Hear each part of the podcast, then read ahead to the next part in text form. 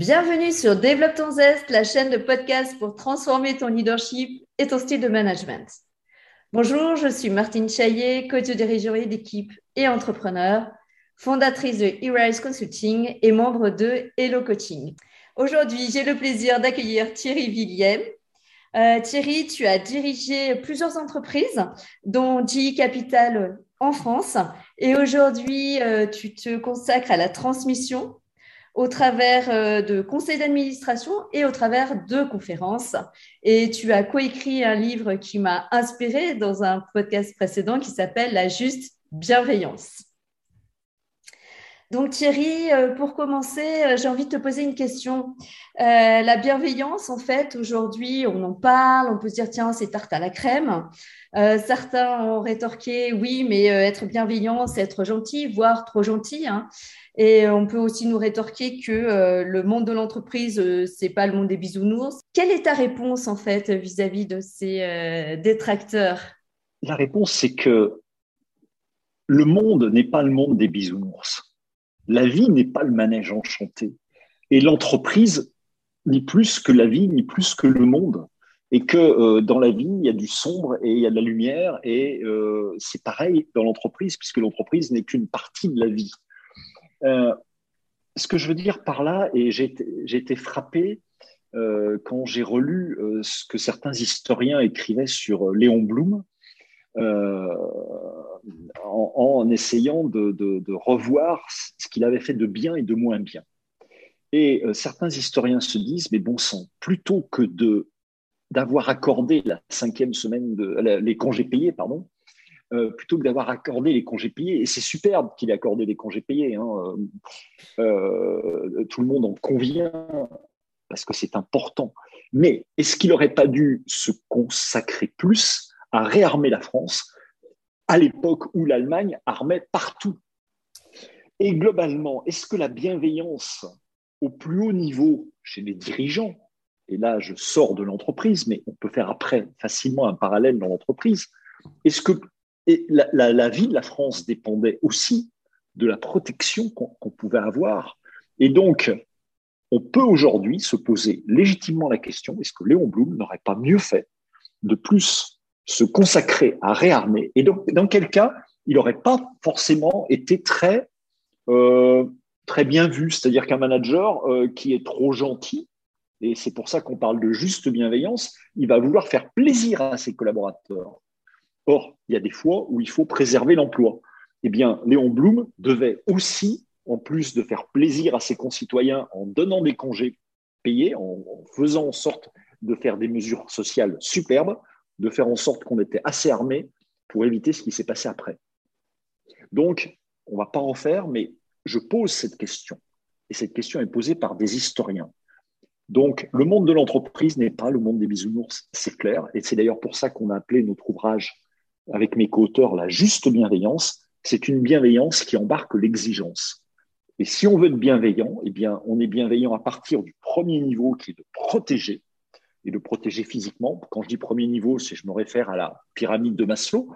Eh bien, protéger physiquement, et puis également, quand on est euh, manager, quand on est euh, dans l'entreprise, faire en sorte que l'entreprise dans laquelle on est tienne le coup, qu'elle soit là demain, tout faire en sorte pour protéger les emplois et en créer d'autres. Parce que le, le, but de l'entreprise, c'est bien entendu de faire du profit, mais du profit pourquoi Pour créer de la valeur et aussi créer des emplois.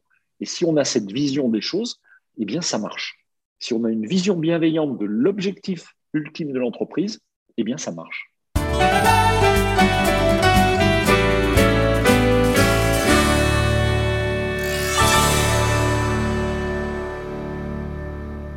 Euh, pour toi, est-ce qu'on peut réconcilier la performance et la bienveillance? Pour moi, et de mon expérience, il n'y a même pas à les réconcilier puisque il n'y aura pas de performance durable s'il n'y a pas une juste bienveillance. Dans le livre, on met la matrice de la juste bienveillance et on dit la chose suivante. Très simplement, il y a deux axes, l'axe bienveillance et puis l'axe excellence opérationnelle, exigence. On dit que les entreprises qui sont ni dans la bienveillance ni dans l'excellence opérationnelle, elles vont couler, dont acte. Mais on dit aussi que si on est que dans la bienveillance et dans ce que je disais tout à l'heure, chers amis, vous voulez plus de congés payés, chers amis, vous voulez plus de ça, vous voulez et qu'on donne tout et qu'on est trop gentil, ça s'appelle de la complaisance. Et là aussi, on est dans un village de vacances, on n'est plus dans l'entreprise et la pérennité sera mise en jeu. Si on n'est que dans l'excellence opérationnelle, on va être plus proche de ce qu'on appelle le mercenariat. On va prendre des gens qui nous ressemblent, on va, viser le court terme, on va prendre des gens euh, comme nous qui ont fait les mêmes études, qui connaissent les mêmes choses, et la performance à court terme, elle sera très bonne. À terme, si vous voulez, s'il n'y a pas de sens dans ce qu'on fait, s'il a pas, si on travaille pas pour plus grand que soi, si on vise pas plus loin, ça marche pas. C'est du court terme le mercenariat. Si on veut être dans la performance durable, il faut, et c'est difficile, travailler sur les deux axes. Et, ce que nous, nous appelons la juste bienveillance, c'est cette excellence qui est à l'intérieur de la bienveillance. Donc, travailler autant. Et, ce que j'aime bien dire, c'est que quand on a la chance euh, d'être parent, et, tu le connais euh, très bien puisque tu as, vous avez quatre enfants, euh, ton mari et toi, Martine, eh bien, quand on a la chance d'être parent, il va sans dire qu'on est bienveillant. Parce que la bienveillance vis de nos, chers petits, elle est évidente. Mais il va sentir aussi que si on les aime vraiment, on sera très exigeant. Pourquoi? Parce qu'on souhaite qu'ils soient le meilleur d'eux-mêmes et on souhaite la performance durable. Et donc, on, travaille, on s'efforce. Et c'est pas facile d'être manager, comme c'est pas facile d'être parent. Et le monde de l'entreprise n'est pas facile, la famille, c'est pas facile non plus. Mais il faut travailler sur ces deux axes. C'est ce qu'on pense sincèrement.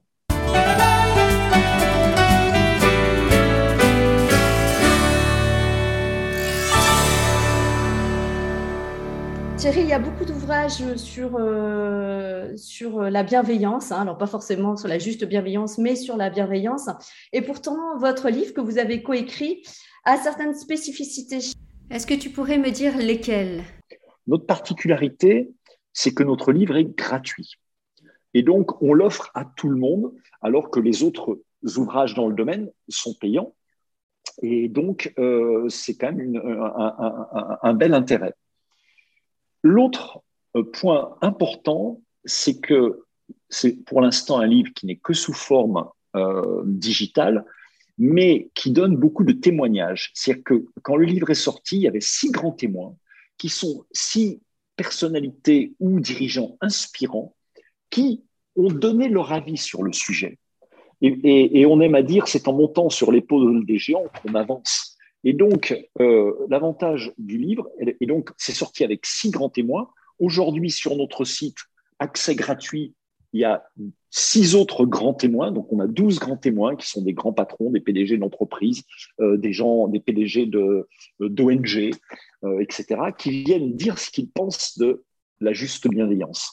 Donc, par rapport aux autres ouvrages sur le management, il n'y a pas que l'avis des auteurs ni que euh, ce qui existe dans la littérature, il y a l'ouverture par rapport aux autres. Ensuite, vous êtes, vous êtes déjà quatre auteurs, hein, euh, juste pour, euh, pour souligner déjà. aussi, oui, oui. On a voulu, on a voulu être quatre auteurs parce qu'on ne peut pas dire que la diversité est facteur de performance et de ne pas l'avoir fait dans la totale diversité, puisqu'on est quatre auteurs d'âges complètement différents, de cultures complètement différentes. Donc, mm. on est vraiment différents. Il y a deux hommes, deux femmes. Euh, enfin, on est, on, est, on est dans ce qu'on dit et c'est fondamental. Hein. Bien sûr. Ensuite, les deux, les deux autres axes, il y en a un où on trouve aussi pas mal de, de, de, de livres. Euh, dont euh, l'entreprise altruiste qui est sortie il n'y a pas très longtemps, où on parle de la bienveillance visible plus grand que soi. Et ça rejoint ta question de tout à l'heure, comment on, réconcilie profit et bienveillance. C'est que si on est bienveillance, le profit sera euh, une contrepartie. Et donc, dans l'entreprise altruiste, il est parlé beaucoup des entreprises à mission, euh, des bicorp, etc. Et donc, on en parle beaucoup parce qu'on y croit aussi beaucoup. Et enfin, il y a la quatrième partie qu'on voit beaucoup moins, et qui, est peut-être la plus grande singularité de notre ouvrage, c'est la bienveillance vis-à-vis du travail. Pourquoi? Parce que euh, aujourd'hui, euh, les gens ont tendance à dire euh, c'est au manager d'être bienveillant.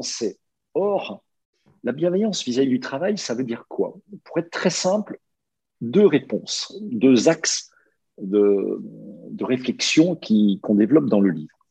Le premier, c'est il n'y a pas il n'y a pas de pire malveillance que de dire qu'un travail est inutile. Et on fait référence à ce livre américain, il s'appelle The Bullshit Job. Et pourquoi? Parce qu'il y a des jobs dans certaines entreprises qui ne servent pas à grand-chose, voire même à rien. Et il y a dans toute une partie de ce qu'on fait tous, même quand j'étais dirigeant, des choses qui ne servaient à rien aussi. Et donc, être bienveillant vis-à-vis du travail, c'est savoir réfléchir à son travail à soi, mais surtout au travail qu'on confie aux autres quand on est manager, pour plutôt que de dire je vais m'occuper de la personne et je vais, je, vais, je vais veiller à ce qu'il y ait des plantes vertes, des baby-foot, ça c'est très bien. Mais on fait la différence entre les conditions de travail, qui est l'environnement, qui sont effectivement le, cadre de travail, qui est très important, mais les conditions du travail, c'est dans le travail qu'on donne, est-ce que la personne a les ressources nécessaires pour arriver à le faire Pourquoi? Parce qu'aujourd'hui, la plupart des, du stress, du burn-out vient de l'incapacité hmm. de faire ce qu'on nous confie. Or, les ressources, c'est le temps, l'information nécessaire, parce que des fois on donne quelque chose à quelqu'un qui ne sait pas faire et qui osera peut-être pas dire qu'il ne sait, pas faire, et puis euh, les outils également. Et si on a ce focus avant tout sur la bienveillance vis-à-vis du travail, le reste suivra. Et donc il ne faut pas se tromper. Il ne faut pas penser avant tout aux conditions de travail. Le bien-être au travail, c'est superbe, mais repenser plutôt le travail. Hmm. Et ça, c'est une démarche que nous recommandons fortement euh, aux, dirigeants, à tous les managers. Alors, un des axes aussi pour repenser le travail, je dis faire attention aux ressources. Deuxième axe important, quand on, crée un job, quand on modifie un job, le faire en co-construction. Pourquoi? Parce que c'est la personne qui fait le job qui est le mieux à même à dire ça, ça marche et ça, ça marche pas. Or, très souvent, parce qu'on est manager, parce qu'on est, euh, est dans les process, on dit oh, bah, j'ai réfléchi, le meilleur process, c'est celui-là. Est-ce que tu l'as testé? Vis-à-vis de ton client ou de la personne qui est en face du client, de l'ouvrier qui est sur sa machine, plutôt que d'envoyer un process qui, sur le papier, marche très bien Et c'est ça la bienveillance vis-à-vis du travail. Alors, je ne dis pas que les entreprises ne font rien, au contraire, on voit plein de choses. On parle d'intelligence collective, on parle de co-construction, mais mais ça doit partir de là, entre autres, plutôt que de s'occuper trop à euh, faire du euh, RSE washing en disant euh, on s'occupe du social, on s'occupe de l'environnemental. C'est bien.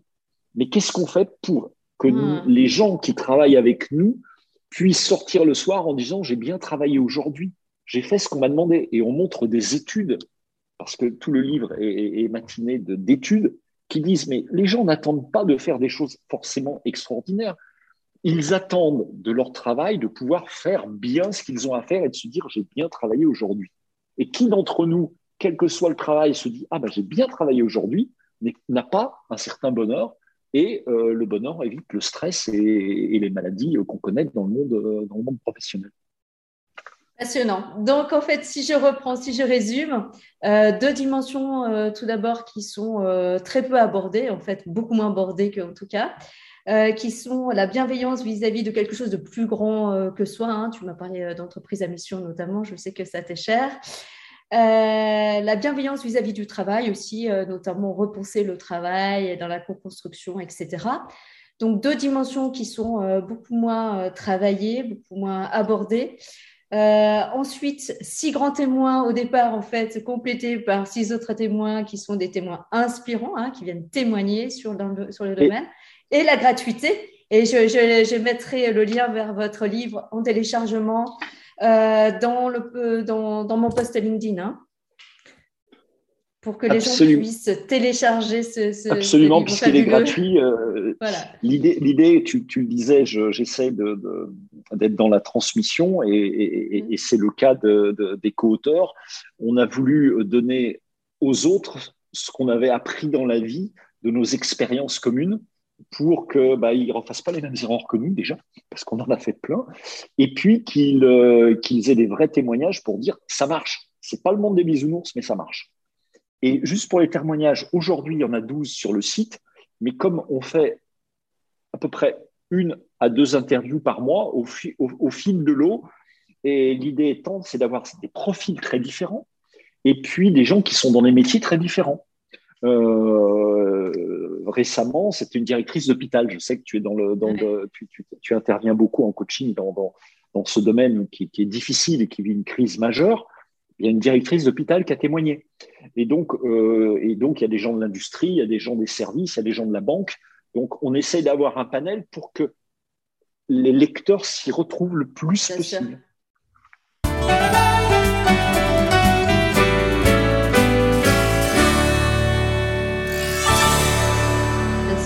Et du coup, tu parlais d'inspiration. En fait, dans votre livre, vous parlez euh, de l'inspiration, euh, de s'inspirer des athlètes de haut niveau. Juste, tu peux rapidement juste me dire euh, deux, trois points qu'on peut.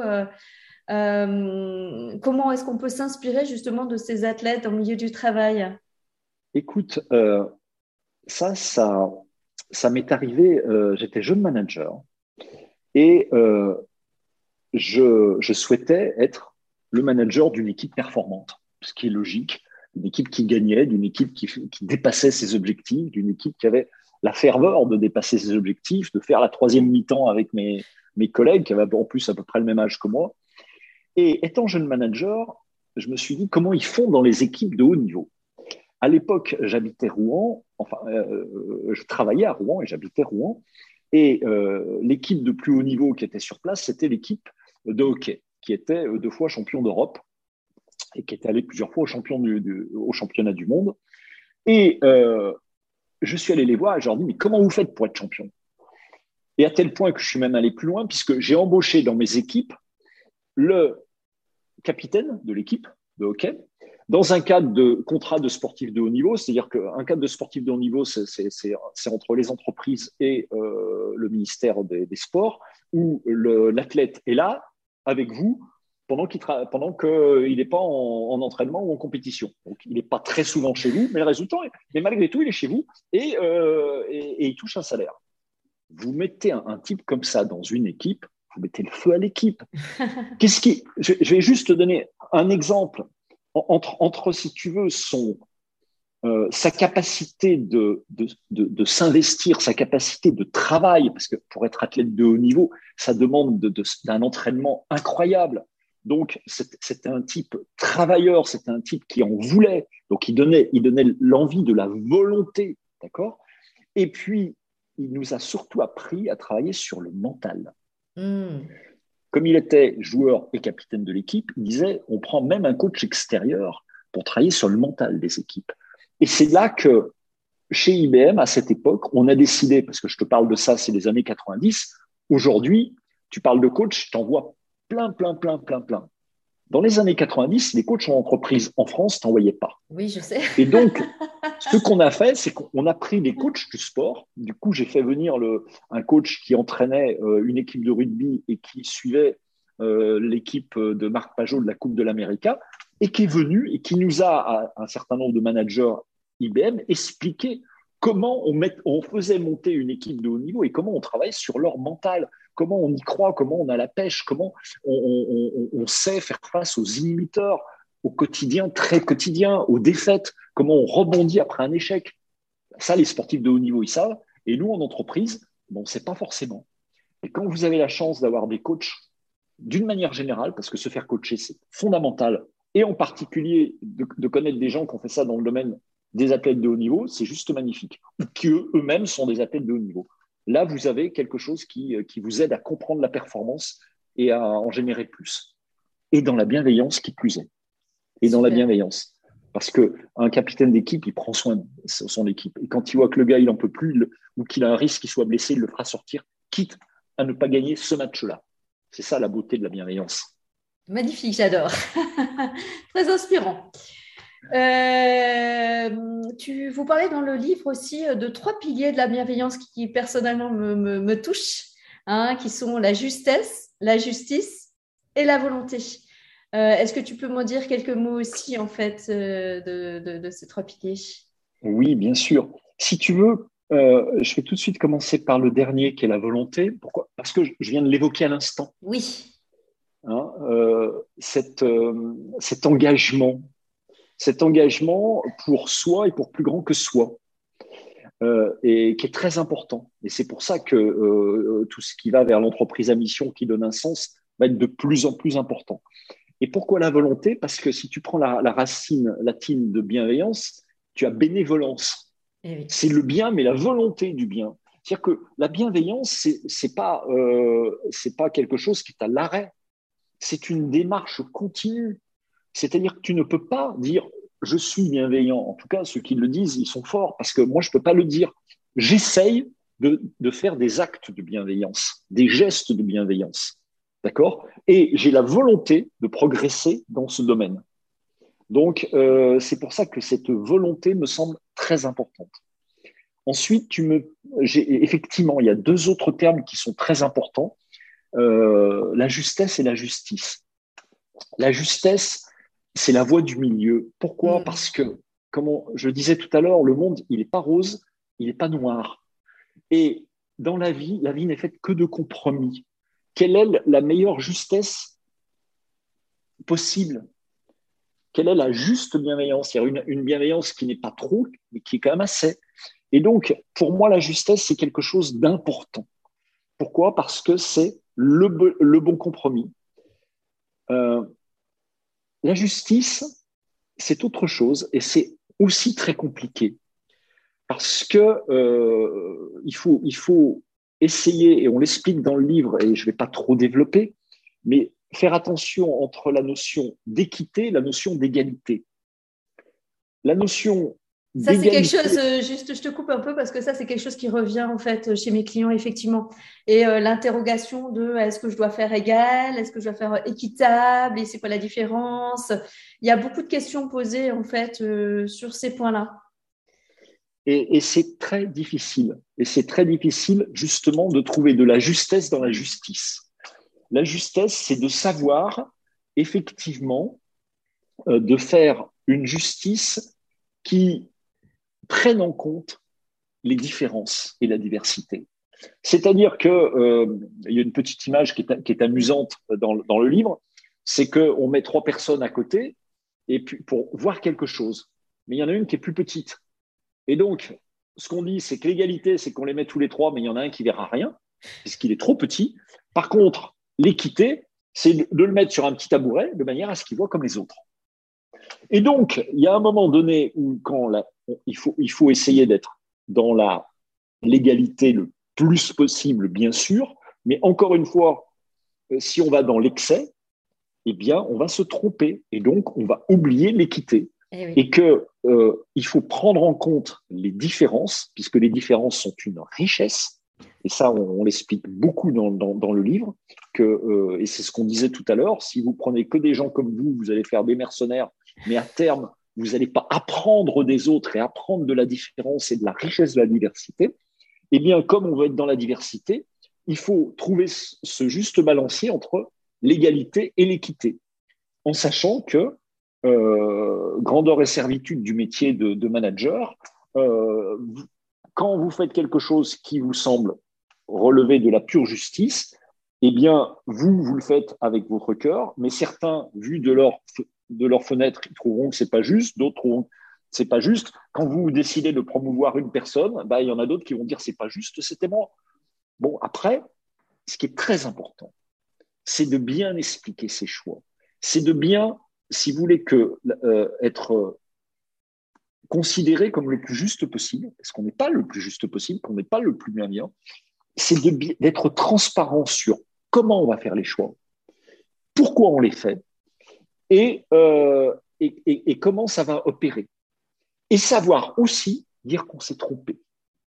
Parce que si vous êtes sur un choix et que vous expliquez à toutes vos équipes et que vous dites, bon, bah, finalement, ça marche pas si bien, mais tant pis, c'est ma décision et je m'y tiens, non. Il faut savoir dire, bah, je me suis trompé. Et là, vous allez être considéré comme le plus juste possible. Donc, c'est difficile, la justice mais, c'est fondamental, en tout cas, de, de s'y efforcer aussi. Écoute Thierry, je crois qu'on pourrait faire un podcast euh, rien que sur ce sujet-là d'ailleurs, parce que c'est aussi un sujet qui me passionne, qui n'est pas facile.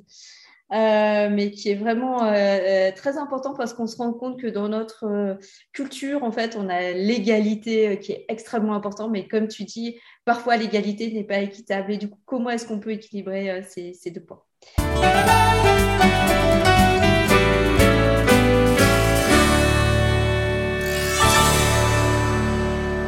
Pour finir, en fait, euh, est-ce que tu peux peut-être nous donner peut-être quelques actions euh, pour mettre en œuvre la juste bienveillance, peut-être quelques tips euh, accessibles? Si moi, en tant que manager, demain, je veux mettre en place cette juste bienveillance ou commencer à la mettre en place, qu'est-ce que je peux faire de façon concrète? Écoute, déjà, bon, je, je, vais conseiller la lecture du livre parce qu'on donne beaucoup de conseils dans ce sens, mais je vais, je vais plutôt te l'illustrer, euh, toi qui, agis, euh, qui intervient bien dans le domaine euh, médical. Je vais t'illustrer par un exemple qui, pour moi, est éclairant. Donc, j'espère qu'il sera éclairant pour les autres. c'est une chaîne de maisons de retraite aux États-Unis. Et dans une de ces maisons de retraite, ils ont décidé du jour au lendemain d'appliquer une règle toute bête, mais qui est pour moi un acte de bienveillance. Et pourquoi je cite cet exemple? C'est parce que la bienveillance, ça commence par de petites choses. Et dans une étude euh, que Deloitte a fait sur le sujet, quand on interroge les gens, c'est quoi la bienveillance pour vous? C'est dire bonjour, c'est dire merci. Donc des petites choses. Et dans cette, euh, cette chaîne, il y a un établissement qui a décidé de la règle qu'ils appellent les 5-10. Quand je suis à moins de 5 mètres d'une personne, que ce soit un soignant ou un résident, je lui parle, je lui adresse la parole. Et ça peut être que bonjour, comment allez-vous ou je lui parle. Si je suis entre 5 et 10 mètres, je lui fais un petit signe. Pourquoi? Parce qu'au-delà de 5 mètres, euh, je ne vais pas crier. Au bout d'un an, ils se sont rendus compte dans cette maison de retraite par rapport aux autres maisons de retraite du même type que la productivité la productivité avait augmenté de 15%. Quel est le chef d'entreprise qui ne ferait pas des choses énormes pour augmenter sa productivité, que ne serait-ce que de 10% Alors oui, bien sûr, c'est un effort ils ont joué le jeu. Et c'est pas facile de dire, euh, de penser à dire bonjour, d'être intentionné, etc. Mais en commençant à parler, vous parlez à un résident, il va vous dire Ah ben non, je préférais que ce soit différent. Ah mais bon sang, mais ça me simplifie la vie que ce soit différent. Si vous ne lui parlez pas, c'est de la non-bienveillance vis-à-vis du travail. Si vous dites Ben non, finalement, je préférerais que vous m'ameniez mon plateau euh, dans ma chambre plutôt que de venir me chercher, de m'accompagner, de me monter, de me redescendre, ben, ça simplifie la vie et la personne est plus contente. Mais comme on ne lui a pas parlé, on ne le sait pas. D'accord? C'est un petit exemple pourquoi la productivité peut augmenter quand on s'intéresse aux autres, quand on leur parle, quand on, fait des choses ensemble. Et puis alors, la beauté de la chose, qui est la plus extraordinaire, c'est qu'ils commencent à s'apercevoir que les patients, les résidents, vivent un peu plus longtemps que le taux de mortalité. Donc, c'est très difficile parce que on ne, peut, on ne peut donner une règle que quand on a des grands chiffres. Donc, euh, je ne suis pas en train de vous dire que cette étude prouve par A plus B. La productivité, oui. la longévité des patients, pas encore. Mais malgré tout, ils s'aperçoivent que les gens se portent mieux. Mais pourquoi? Parce que c'est le lien social, et on l'a vu pendant le travail à distance. Quand il manque de lien social, on n'est pas bien. Eh bien, la bienveillance, ça commence quand on est proche de quelqu'un, à lui parler, lui adresser la parole, le questionner, lui demander comment il va. Et puis quand on est à 10 mètres, lui faire un petit signe, lui montrer qu'il existe. Et vous savez, pour une personne âgée, c'est encore plus important que pour nous tous. Donc voilà, ça c'est un exemple qui pour moi a beaucoup de sens parce que c'est à la fois pas grand-chose et c'est à la fois énorme. Eh oui, énorme. Merci Thierry. Écoute, un grand merci pour cette interview. Donc, euh, pour ceux que ça intéresse, je mettrai euh, le lien vers le téléchargement de votre livre sur mon post LinkedIn, sur, euh, mon, sur mon profil Martine Chaillet, CHAI 2LET. Surtout, n'hésitez pas à nous poser des questions, à réagir. Thierry et moi, on lira vos commentaires, vos questions et on y répondra. À bientôt sur cette chaîne de podcast Développe ton zeste. Merci beaucoup, Martine, pour ton, pour ton invitation. Merci à toi, Thierry.